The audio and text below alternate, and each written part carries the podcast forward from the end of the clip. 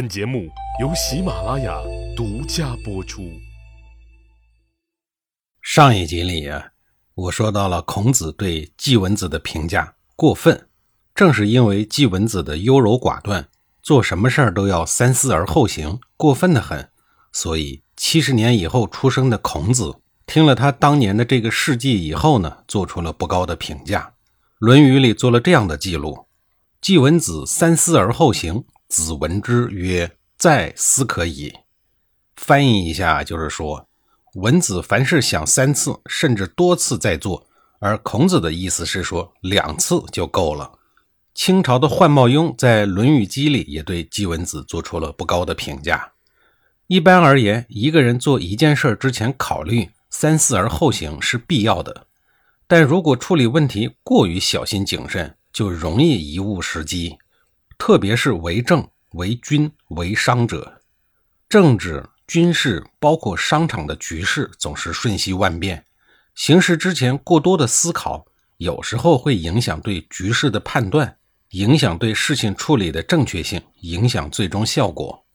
对于普通百姓来说，在处理日常工作、家庭事务以及其他事务的时候，也要根据情况随机应变，而不是总犹豫不决。有些事儿啊，思考两次做出决定就行了。而对于创业的年轻人而言，有些事儿一而再、再而三的想两次就可以出手行动了。犹豫不决，自然会错失良机。而且在做的过程中，也可以不断的累积经验，不断的调整、完善和改变的。而孔子最欣赏的就是这种学而思、思而学、不断实践前行的人。当然，对于鲁莽行事的人，孔子仍然会说，做事要三思而行，要多做考虑。针对不同的人，采取不同的教学方式，这本身就是孔子因材施教的思想体现。记住了三思而后行，也一定不要忘了后边还有一句：思考两次，差不多得了。说完了第一权臣季文子，再说说另一个在鲁国王室有着举足轻重地位的奇葩人物。这个人就是孟献子老当益壮的爷爷公孙敖。前面说过啊，公孙敖已经被开除了祖籍，不允许姓姬了，但他仍然熬了过来，并顺利踏入了鲁国的政坛。到了鲁文公继位的当年，公孙敖便以鲁国卿士的身份活跃在国际舞台上，与众多诸侯都有交集，外交成果显著，这对鲁国的政治稳定起到了很大的作用。当然，他也不忘利用职务之便，私自和其他诸侯结盟，提高个人的势力，最后逐渐超越了老板鲁文公。从这方面来看，这个人的工作能力是有的，但他也有一个令人不齿的缺点，就是太好色。早年间，他已经娶了举国的两个王室美女，一个叫戴乙，一个叫生乙。这两个美女的肚皮也很争气，都给他生了儿子。但就是这样，他还是不满足，还要向举国索要美女。举国说：“您都已经娶了两个了，要是再娶，那嫁过去的公主地位自然会很低下，所以就不愿意再嫁公主给他。”这事儿呢，就算暂时告一段落。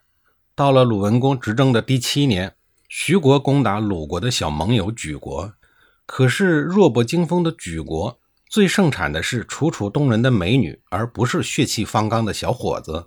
自然打不过东夷强国徐国。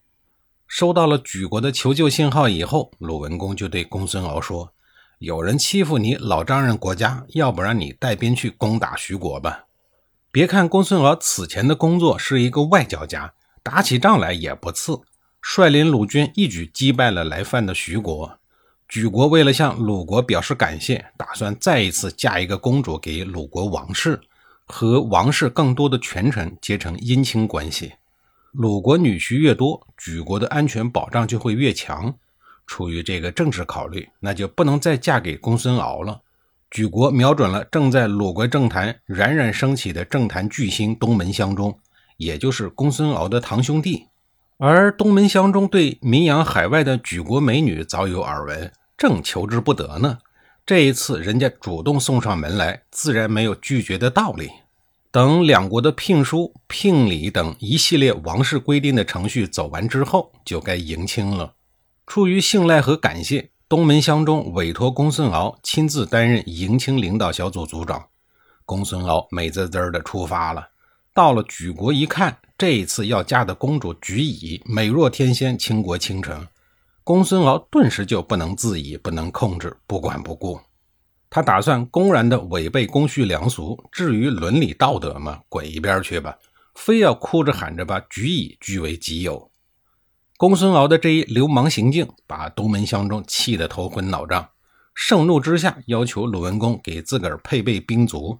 打算用武力去纠正公孙敖错误的流氓行径，于是有伤国体的内战正在酝酿。这时候，大夫惠伯出面了，他对鲁文公讲：“臣子之间这些儿女情长的事儿，您还是别管了，让他们自个儿去解决吧。您要是一出面，等于把爱情问题上升到政治问题上了，这对鲁国的大好局面会产生不利的影响。实在不放心啊，您就让我去出面解决吧。”本来就对这些风花雪月的事儿相当反感的鲁文公，正想躲呢，见惠伯这样主动请缨，自然是求之不得。和事佬惠伯也没什么高招，而是用了一招非常具有中国特色的处理方式。他建议看在大家都是姓姬的份上，哥俩各让一步，各自回家，谁也别要举乙了。至于美女的处理方式，简单惋惜的很，遣返回国，物归原主。东门相中没从鲁文公那儿申请到武装力量，那也就只能忍气吞声的把这事儿给咽下去。